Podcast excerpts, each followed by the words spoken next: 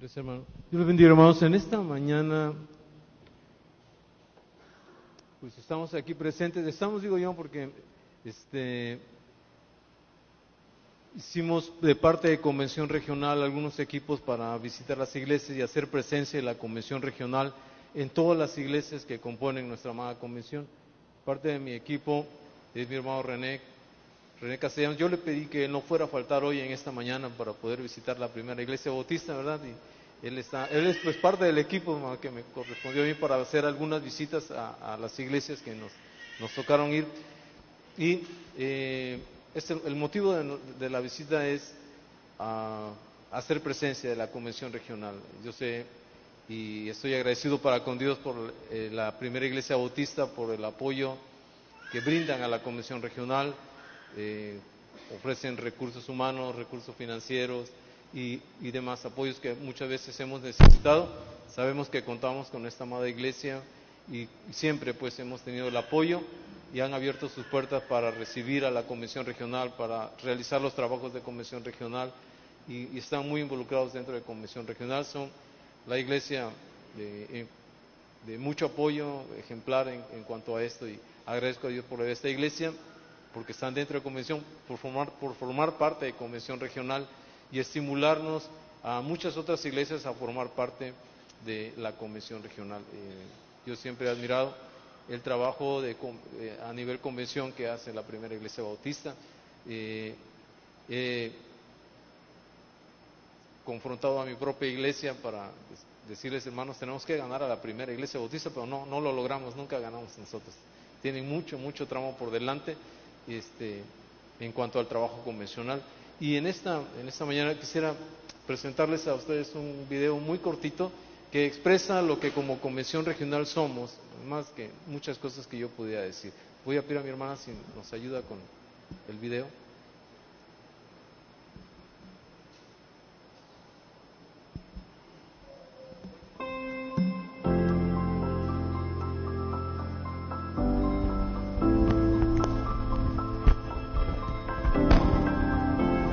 Es tiempo de unirnos con una misma visión, conjuntar nuestros esfuerzos para con pasión proclamar el Evangelio de Cristo mientras vivimos acorde a las enseñanzas de la palabra de Dios.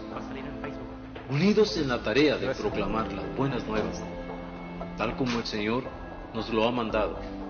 Id por todo el mundo y predicad el Evangelio a toda criatura, alcanzando a los que aún no conocen del amor de Cristo mientras mostramos al mundo que somos uno solo en Él, por la enseñanza, comunión, adoración y el servicio, viviendo para la gloria de Dios, fieles y decididos a mantener los principios bíblicos en medio de una sociedad alejada tanto como necesitada de fe y esperanza en Dios. Es tiempo de hacer realidad iglesias evangelizando, creciendo y multiplicándose todo para la gloria de Dios y el engrandecimiento de su reino. Únete al esfuerzo para lograr juntos lo que tal vez solos no podríamos hacer. Esto es lo que somos, Convención Regional Bautista Sur de Veracruz. Bien, hermanos. Pues este año convencional, bueno, antes de que comenzara el año convencional, fines del, año convencional pasado, estuvimos platicando al respecto de el, estado de nuestra convención regional y que no, podemos ocultar que estamos eh, pasando alguna crisis como convención regional. Muchas iglesias eh, no están apoyando, sobre todo económicamente, eh, es donde se refleja mucho la deserción de iglesias de la convención regional habíamos estado preguntándonos cuántas iglesias somos y quiénes somos realmente como convención regional y por qué hay tanto desánimo de parte de las iglesias para estar formando parte de la convención regional. Hicimos un análisis eh, y pues encontramos algunos puntos, muchos puntos que tenemos que ajustar como convención regional para poder eh, levantar el ánimo de nuestras iglesias y hacer el trabajo, este, este trabajo que estamos proponiendo ahora para este año.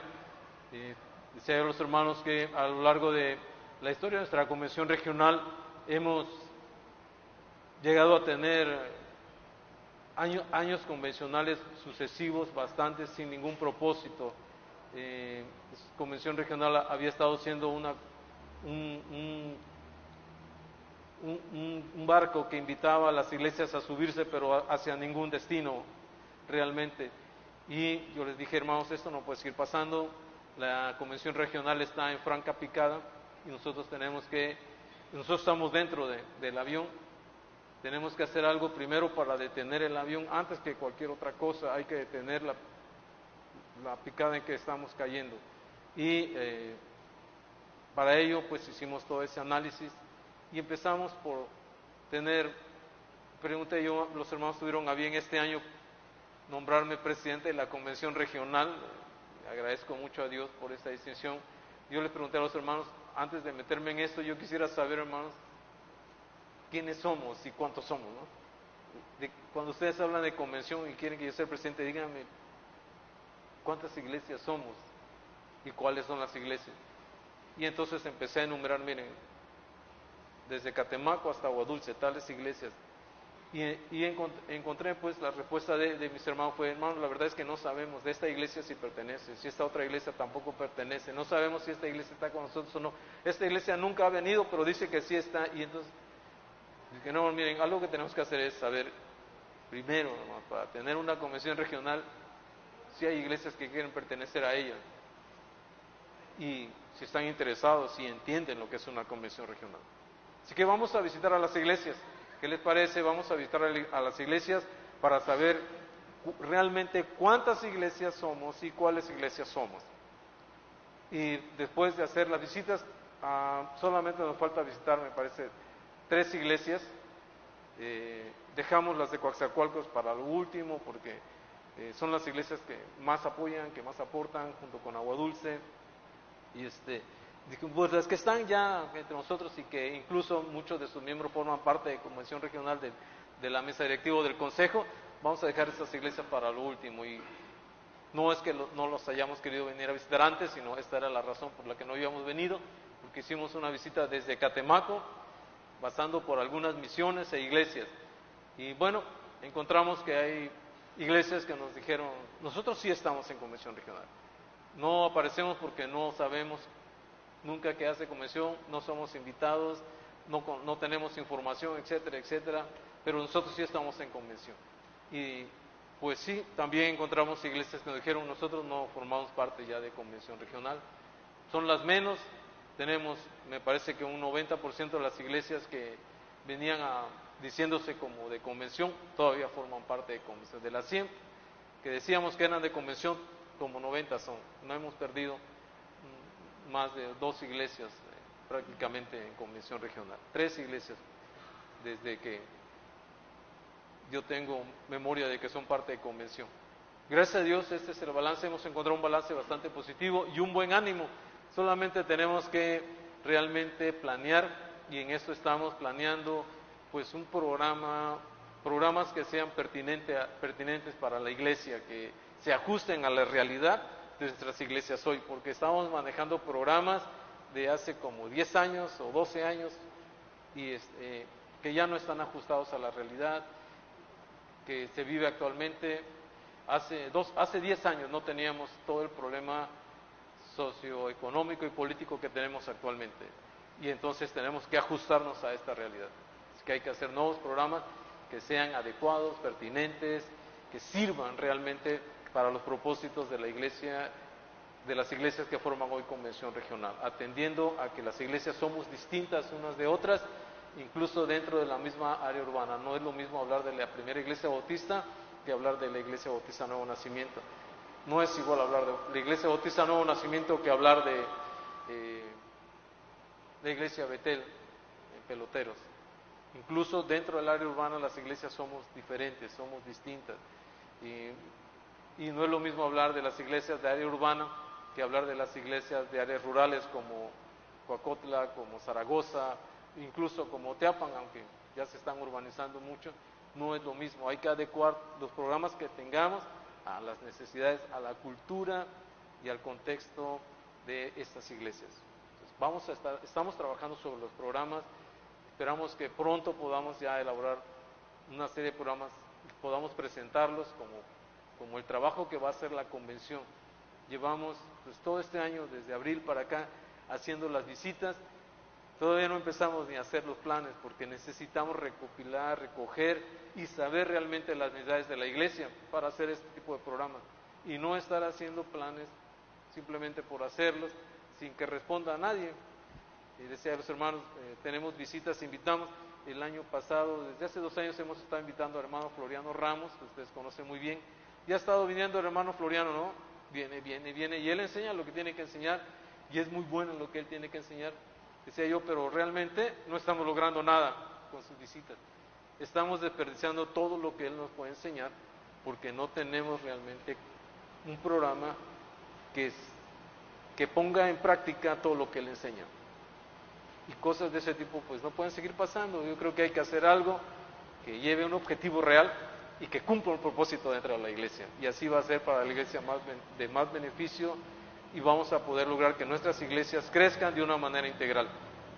En eso estamos, estamos trabajando y hoy, hermanos, a la visita responde a pues eh, el programa, el plan que tenemos de estar con ustedes, de hacer presencia. Yo sé que muchos hermanos de convención son de esta iglesia y que esta iglesia está en convención, pero estamos aún dentro de nuestras iglesias que, están en convención a hacer presencia. Hoy estamos aquí con nuestro hermano René y yo, que somos los hermanos del equipo, que comprobamos el equipo para venir a visitarles, agradecidos con Dios porque no puedo decir otra cosa, por la vida de la primera iglesia bautista que nos apoya de una manera tan fehaciente en nuestra convención regional. Gracias hermanos y esperamos pronto de verdad poder ofrecer programas con los cuales ustedes puedan ah, ayudar a desarrollar la vida de todos los miembros de esta iglesia, de los nuevos, de los nuevos creyentes que vayan surgiendo y también tomando el ánimo para seguir haciendo la obra de Dios. Tenemos que, como iglesia, crecer.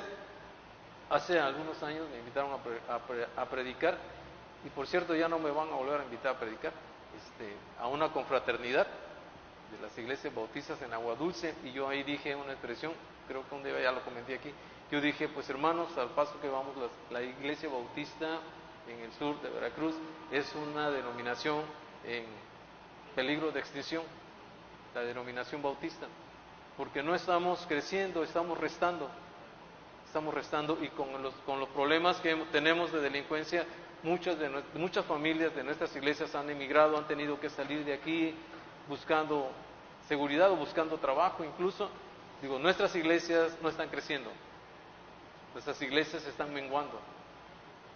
Y después de una serie de, estudios, investigaciones y todo esto, hermano, yo puedo asegurar que la iglesia no crece, que el crecimiento en la iglesia, el crecimiento en la iglesia no obedece a su organización, no obedece a su buena doctrina, no obedece a la denominación que tengamos, obedece a la proclamación del Evangelio de Jesucristo que la misma iglesia haga. A eso dice. Si usted pregunta, ¿por qué nuestras iglesias no están creciendo? La respuesta más clara que podamos dar a esto es porque la iglesia no evangeliza, porque la iglesia no hace discípulos.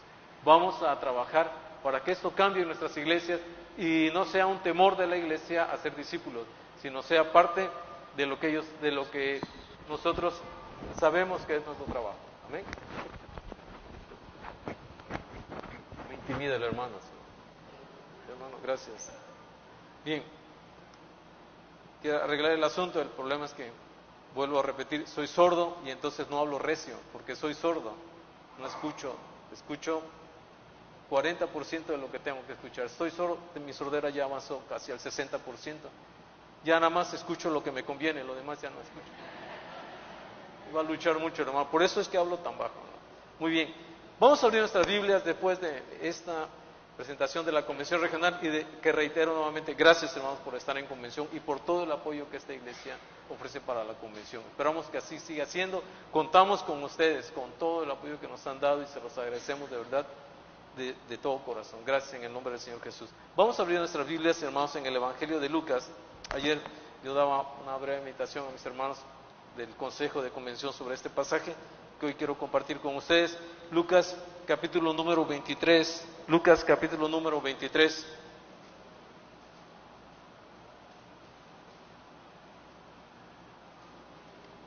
De los versos 44 al 49. Lucas 23, 44 al 49.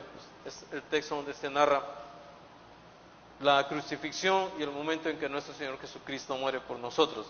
Lucas 23, del 44 al 49. Dice la palabra del Señor. ¿Ya estamos ahí, hermanos? Dice la palabra del Señor. Cuando era, cuando era como la hora sexta, hubo tinieblas sobre toda la tierra hasta la hora novena. Y el sol se oscureció y el velo del templo se rasgó por la mitad. Entonces Jesús, clamando a gran voz, dijo, Padre, en tus manos encomiendo mi espíritu. Y habiendo dicho esto, expiró. Cuando el centurión, vio lo que había acontecido, dio gloria a Dios diciendo, verdaderamente este hombre era justo.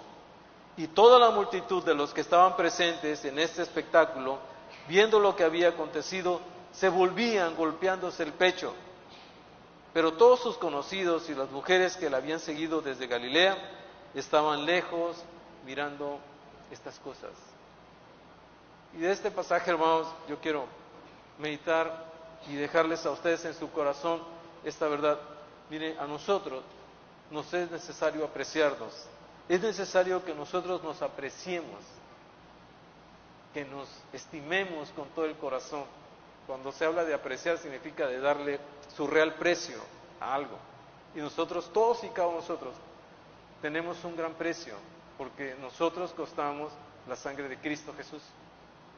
Mi hermano que está al lado, que amo mucho, normalmente nos sentamos al lado de los hermanos que amamos mucho, que somos cuates, siempre estamos sentados, en todas las iglesias acontece, así es como nos sentamos siempre en la iglesia, ¿no?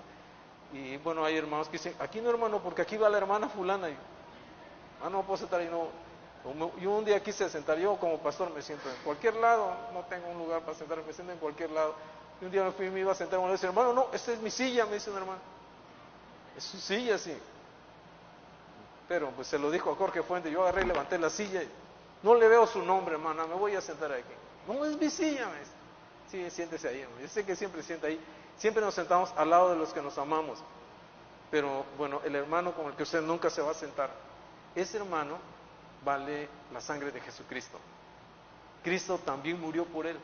Y a nosotros nos es necesario apreciarnos, hermanos, para los momentos más difíciles porque todos vamos a pasar momentos difíciles. Dice el texto, cuando estaba nuestro Señor Jesucristo en la cruz del Calvario, cuando, cuando era como la hora sexta, eran las doce, ¿no? Del día.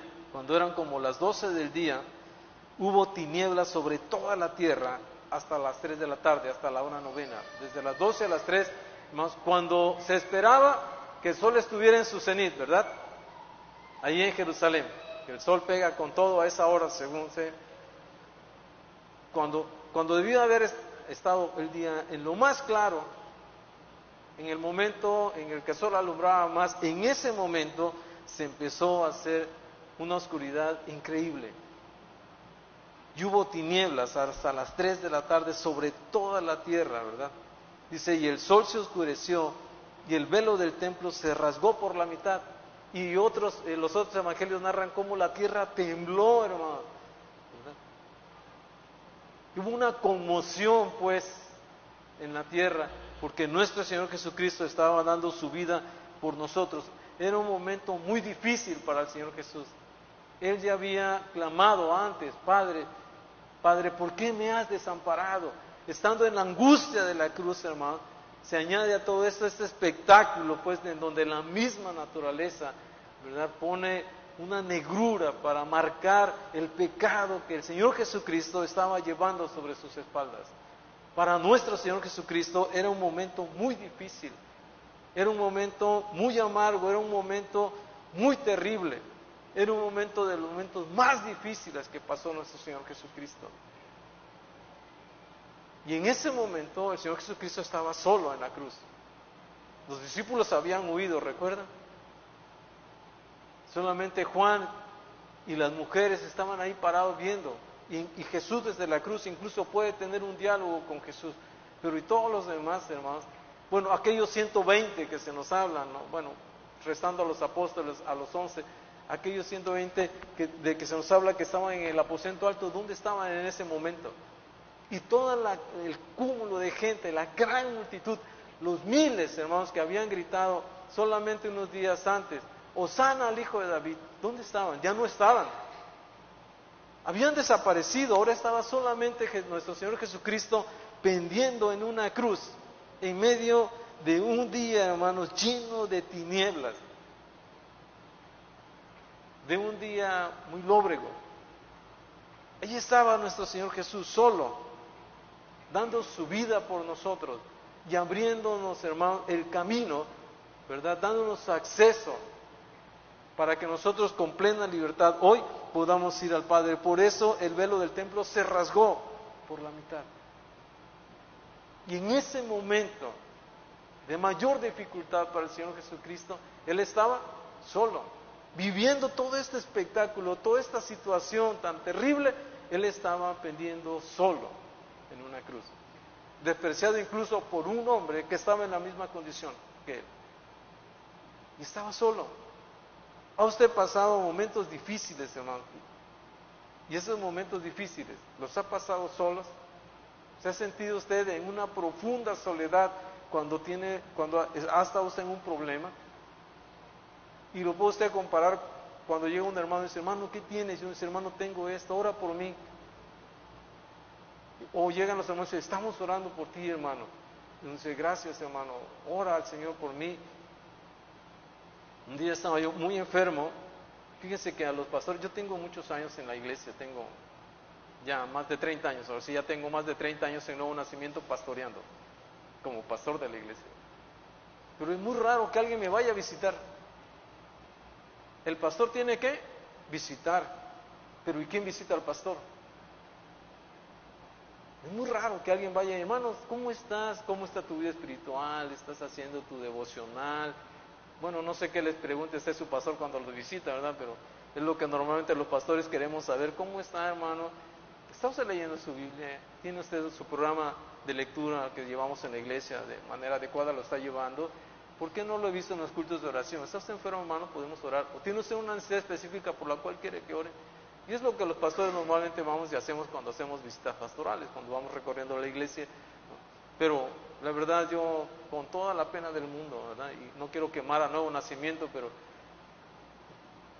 después de 31, pues alguien ha ido a visitarme y alguien, nunca nadie ha hecho una visita pastoral a mi vida, ni a mi familia. Después de 30 años. Porque todos esperan que yo, yo vaya, pero nadie va a ir. Y un día estaba yo, yo me sentía agonizando ahí en mi cama, ¿no? Y de pronto entró una hermana que ella fue maestra mía cuando yo llegué a Nuevo Nacimiento. Es una hermana muy pequeñita, está muy, muy chaparrita la hermana, y es toda una institución en enseñanza de niños en Nuevo Nacimiento. Y cuando ponen el nombre de hermana, yo me pongo hasta de pie. Y esa hermana fue la única que llegó, tocó la puerta, abrió mi esposa, yo vi que abrieron, y después tocó la puerta de la recámara mi esposa. Te viene a visitar la hermana. Yo para ese momento no quería saber de nadie, Señor. Yo decía, Señor, gracias, ya me vas a llevar, gracias. Me habían puesto cerca de como 17 ampolletas ya, inyecciones. Y mi esposa decía, ¿en cuál te toca? En la que fea, ya estoy igual por cualquier lado. Y si ya, si ya no quiero más. Y el doctor me dijo, si tú no sanas esta semana, si no tienes una mejoría, te vas al hospital, porque pues de la neumonía sigue la pulmonía, así que te puedes morir. Yo decía, pues ya, sí, yo me, tengo que graduar esta semana, gracias a Dios ya me voy con el Señor. Finalmente, pero me sentía yo muy mal. Llegó la hermana, me dijo, hermano, Dios te bendiga. Ella fue mi maestra, me dijo, hermano, Dios te bendiga. Me enteré de que estás enfermo. Vengo a orar por tu vida, hermano muchas gracias, hermano. Te agradezco mucho con todo mi corazón que vengan. Dijo, pero estoy muy chaparrita, hazte para acá para que yo pueda orar por ti, me dijo. Entonces yo me hice hacia la orilla de la cama y eh, la hermana se paró y me abrazó. Yo me bañaba todos los días, ¿eh? aunque tenía yo neumonía, me, bañaba, lo juro que me bañaba todos los días, ¿no? Pero cuando uno está en cama enfermo, uno no huele muy bien, ¿no? Pues la hermana me abrazó y oró por mí, así me abrazó y oró por mí, hermano. Yo sentí que Dios había enviado un ángel a orar por mí. Gracias. Cuando la hermana cerró la puerta, se despidió de mí, cerró la puerta, dije, Señor, gracias y me puse a llorar. Gracias, gracias Señor por haber enviado a tu ángel. Yo siempre los había imaginado blancos, pero resplandecientes, pero me lo enviaste así morenito y chaparrito. Gracias, te agradezco mucho. Al otro día llegó el doctor, me dijo, ya estás re bien, ya estás muy bien, mira qué semblante tiene. Sí, yo ya estaba como si nada, me encontró en el patio de la casa en playera. Me dijo, oye, ¿no te dije que estuvieras en tu casa? Dije, sí, pues aquí estoy en casa, hermano. No, pero adentro, no afuera, ¿qué haces en el patio? Y en playera, hermano. Ah, perdón, yo me meto, ese es sí, tienes que estar adentro de tu casa. Bueno, pues ya me metió el hermano y ya me puse mi playera. Estás muy bien, está muy bien, qué bueno, ya te hizo la medicina. Yo le dije, no, me hizo la oración. Ayer vino una hermana, lloró por mí, hermano. Y eso me levantó, gracias a Dios. En los momentos más difíciles es cuando necesitamos la compañía, cuando todo está oscuro, cuando todo está negro, hermano. Cuando nosotros pensamos pues que es el momento más difícil de nuestra vida, qué hermoso es tener a alguien que esté a nuestro lado. Queremos saber que hay una iglesia que me ama. Que no hay unos cuantos, sino que hay una iglesia que me ama. Es muy hermoso saber y poder contar con esto. Es necesario, hermanos, apreciarnos. Es necesario apreciarnos. Porque llegará un día, hermanos, en que ya no se va a poder hacer nada. Dice el verso número 46. Entonces Jesús, clamando a gran voz, dijo, Padre, en tus manos encomiendo mi espíritu. Y habiendo dicho esto, ¿qué pasó? Expiró. ¿Qué quiere decir expiró? Se murió. Se murió nuestro Señor. Dice el 47, vean lo trágico del 47. Cuando el centurión vio lo que había acontecido, dio gloria a Dios diciendo, verdaderamente este hombre era justo. ¿Por qué dice ahí que dio gloria a Dios? ¿Cuál es la gloria aquí? A Dios. Que él reconoció que Jesús era justo. Dio gloria a Dios, ¿cómo? Diciendo, verdaderamente este hombre era justo. Pero necesitó morir para que el centurión se diera cuenta que Cristo era justo. Cuando Jesús había recorrido, hermano, hay textos donde dice que Jesús recorrió todas las aldeas y todas las ciudades predicando el Evangelio que, recorrió toda Galilea, toda Galilea. Y Jesús tuvo un ministerio impresionante. Caminó lo que yo aún no he caminado a, lo largo de casi mis 60 años. Jesús, Jesús empezó a ministrar y ministró tres años. Y en esos tres años Jesús caminó más de lo que yo he, he caminado en 60 porque Jesús era muy laborioso, tenía pasión por la predicación del Evangelio y recorrió, hermanos, el territorio judío de lado a lado y aunque su ministerio ciertamente hacia el norte fue más pronunciado, el Señor Jesús recorrió todos lados y estuvo en todo lugar. Hizo muchas cosas, hizo, la gente pudo ver, pudo palpar, pudo oír lo que Jesús hizo, hermano. Y todo lo que Jesús hizo no está registrado en los evangelios. Jesús hizo más de lo que nosotros tenemos en los evangelios. Dice Juan, al final, el último versículo del evangelio de Juan dice que Jesús hizo muchas más cosas que si se escribiera en este libro, dice Juan, no, no creo, si se escribieran en, libros, dice Juan, no creo que cabrían en el mundo los libros para escribir todo lo que Jesús hizo. Hizo muchas cosas entre la gente. Y la gente llegó a escuchar, a conocer, y muchos recibieron bendición de parte de Jesucristo. Pero tuvo que morir para que este centurión reconociera que Jesús era, justo. Y usted puede decir, pero el centurión era romano. Pero luego dice el 48, y toda la multitud, que ya no toda la multitud era romana, la mayoría era judía, de los que estaban presentes en este espectáculo, viendo lo que había acontecido, ¿qué hacían? Se volvían golpeándose el pecho, se arrepintieron, tuvieron un remordimiento de lo que estaba pasando, de lo que habían hecho en la persona de nuestro Señor Jesucristo.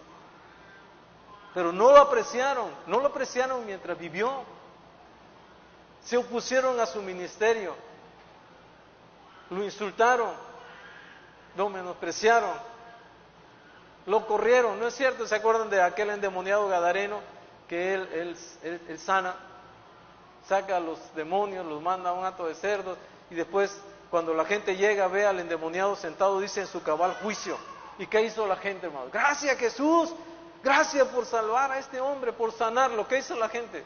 ¿Qué le dijo? Vete de nuestros, de aquí, vete de los contornos de nuestro lugar. Se espantaron, les dio tanto miedo ver al hombre sentado que lo corrieron.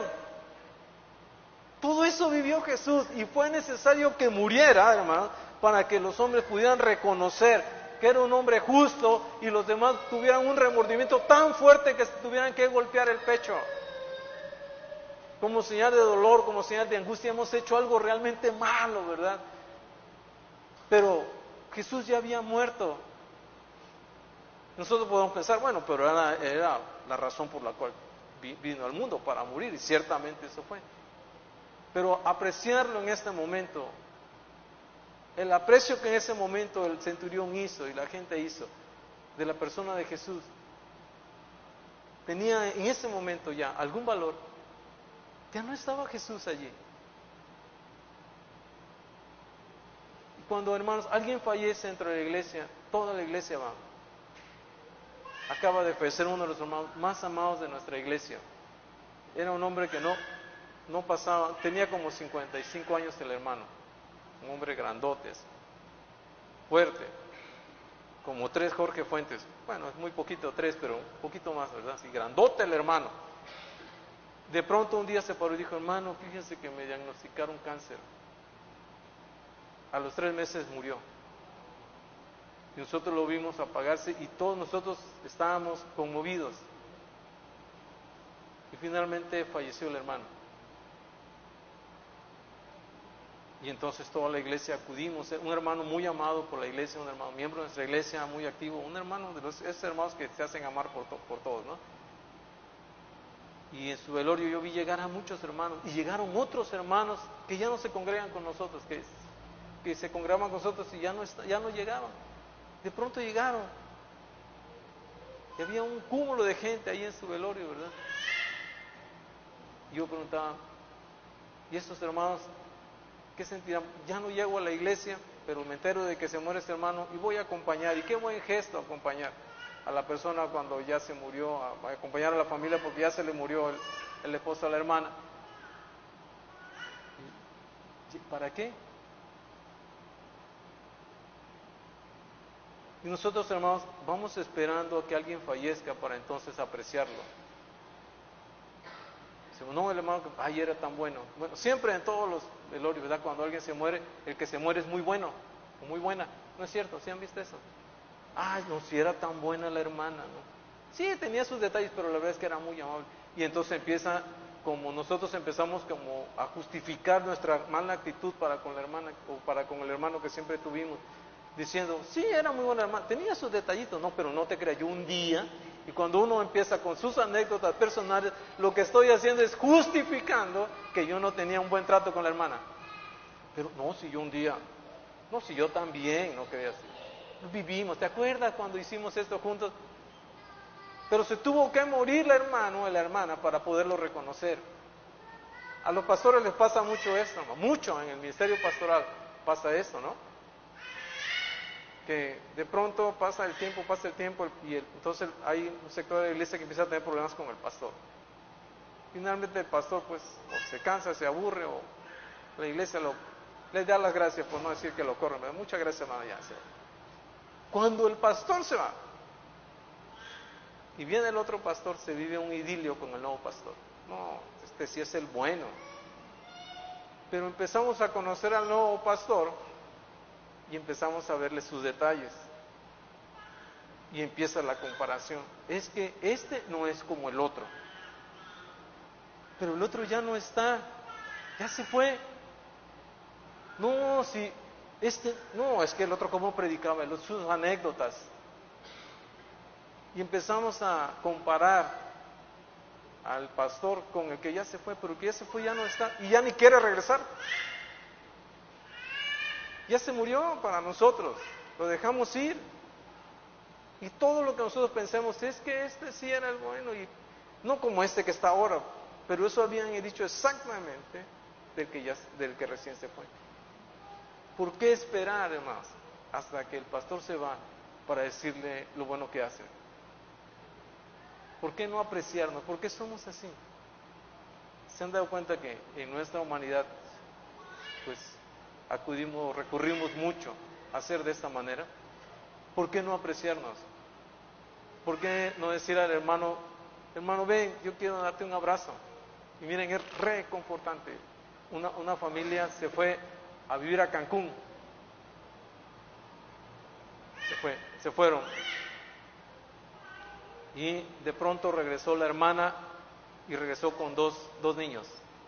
Hermano, lo vengo a visitar. Hermana, Dios te bendiga, qué bueno verte. Son tus bebés, sí, unos niños increíblemente inquietos. Echaron el champú sobre la cama y se metieron al baño y hacía. Digo, pues cierra la cocina porque no esto algo les va a pasar antes de que lleguen a la cocina, por favor, por su propia seguridad. Y la hermana platicando conmigo, hermano, me dijo, mira, yo quise venir a verte porque la iglesia donde llegué acaba de perder al pastor. Se fue nuestro pastor, ya era un pastor bastante grande y, falleció el hermano. Y hermano me dijo, yo nunca le dije que lo amaba. Y me acordé de ti. Y yo dije, ay mamá, ya me va a tocar también a mí morir. Está profetizando esta hermana, algo así. Dijo, yo quiero decirte, hermano, pues yo fui su pastor. Yo quiero decirte, me dijo, que te amo mucho, hermano. Que agradezco todo lo que me enseñaste, agradezco el discipulado que me diste, agradezco que hoy puedo servir en la iglesia por todo lo que aquí aprendí. Gracias, te amo mucho, hermano, te amo mucho con todo mi corazón. Y quiero decírtelo, quiero que tú lo sepas. Y sacó un pastel entonces, y traigo este pastel. dije, ¿de qué es? De tres leches, no me gusta.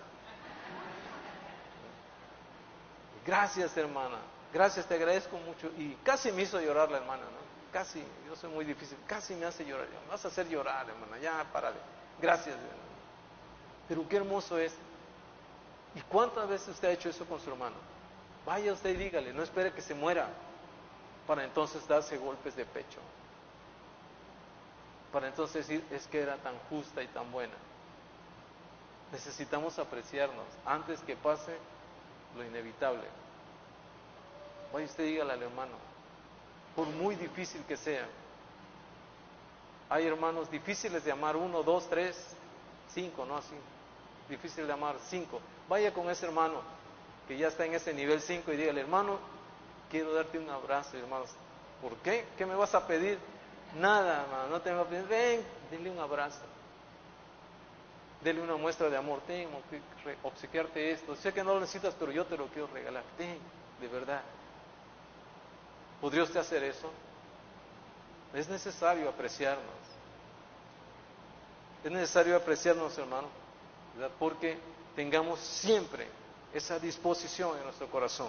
Dice finalmente en el verso número 49, pero todos sus conocidos, el centurión y los que estaban y la multitud ¿verdad? Viendo que lo que había acontecido, se volvían, se dieron las vueltas, empezaron a irse golpeándose el pecho. Dice, pero todos sus conocidos y las mujeres que la habían seguido desde Galilea estaban lejos mirando estas cosas. Los soldados mismos las hicieron para atrás y las mujeres no se fueron. Los conocidos de Jesús no se fueron, ellos se quedaron y estaban viendo ese espectáculo que estaba pasando, todo lo que la gente estaba diciendo. Pero ellos tuvieron la actitud de estar con Jesús allí. Pues de lejos, no de cerca, porque no nos dejan, pero aquí estoy, ¿verdad? Y ese hermano que no se deja amar, que no es fácil, que, uno se acerca a él, no importa, yo voy a estar allí con él. Yo voy a hacer lo posible por ganármelo. Voy a hacer todo hasta lo imposible y voy a orar porque yo halle gracias delante de los ojos de ese hermano. Señor, y ore por su hermano, Señor, abre el corazón de mi hermano para conmigo. Yo quiero amarlo. Abre mi corazón para con Él y el de Él para conmigo. Yo quiero serme su amigo. Yo no quiero que seamos solamente compañeros de iglesia. Quiero que sea mi hermano realmente en la iglesia. Que yo lo ame con todo mi corazón. porque a veces es necesario sincerarnos con el Señor y decir, hermano, eh, eh, Señor, yo no amo a este hermano, yo no amo a esta persona. Es muy difícil, y más si habló contra mí. Pedro habló del Señor. Y el Señor Jesús cuando se encuentra con Pedro, Pedro esperaba que Jesús le reclamara. Y el Señor Jesús le dice, Pedro, ¿me amas todavía? ¿Quién tenía que hacer esa pregunta? ¿El Señor o Pedro? Pedro. Pedro era el que en, medio del desayuno tuvo que haberle preguntado al Señor Jesús, Señor, te traicioné. ¿Me amas todavía? ¿No es cierto? Pero llegó Jesús y le dijo a Pedro, Pedro, ¿me amas todavía? ¿Me amas? ¿Me amas, Pedro? Pedro dijo, Señor, tú sabes todas las cosas, ¿verdad? Tú sabes que te amo. Y esa misma actitud de Jesús tenemos que tener nosotros. Sí, ciertamente han hablado de nosotros, pero yo tengo que abrir mi corazón, aprender a perdonar y estar dispuesto, hermano, a apreciar a todos mis hermanos, a todos por igual. Gracias, gracias Señor porque trajiste a este hermano a esta iglesia. Gracias porque es parte de este cuerpo del cual yo también soy parte. Gracias porque es mi hermano en Cristo. Voy a amarlo. Finalmente, hermanos, miren, podemos hacer mil programas de evangelismo. Pero Jesús nos dijo, en esto conocerán todos que soy mis discípulos. Aquí empieza el evangelismo. El evangelismo no empieza con programas, no empieza con capacitaciones. El evangelismo, hermano, no empieza pues ah, con deseos. El evangelismo empieza con el amor de Dios derramado en nuestros corazones. En esto conocerán todos que son mis discípulos. Si tuvierais que amor los unos para con nosotros. Y cuando la gente ve que nos amamos, la gente quiere ser parte de nosotros. Estos se aman, yo quiero, yo quiero estar allí. Se ve que se llevan muy bien, yo quiero ser parte de ellos. En esto conocerán todos que son mis discípulos. Si tuvierais amor los unos para con nosotros. Yo les invito, hermanos, a que nos apreciemos con todo nuestro corazón. Amén. Oremos, hermanos. Bendito Dios y Padre nuestro, te damos muchas gracias por tu palabra y rogamos que podamos llenar las expectativas que tú tienes para nosotros, Señor. Ayúdanos a poder abrir nuestro corazón, este corazón que tu palabra dice que has llenado, Señor, con tu amor. Ese amor que tú has derramado en sus corazones y permite, Señor, que pueda fluir hacia la vida de todos los demás hermanos de la iglesia. Permíteme aprender a perdonar, Señor, como yo he sido perdonado. Y amar en la misma manera en que yo he sido amado por ti, Padre. Que tú seas mi ejemplo y que tú seas mi motivación para amar a mis hermanos. Te lo ruego, Padre, y suplico que bendigas esta amada iglesia. En el nombre de Cristo Jesús. Amén. Dur, Dirman.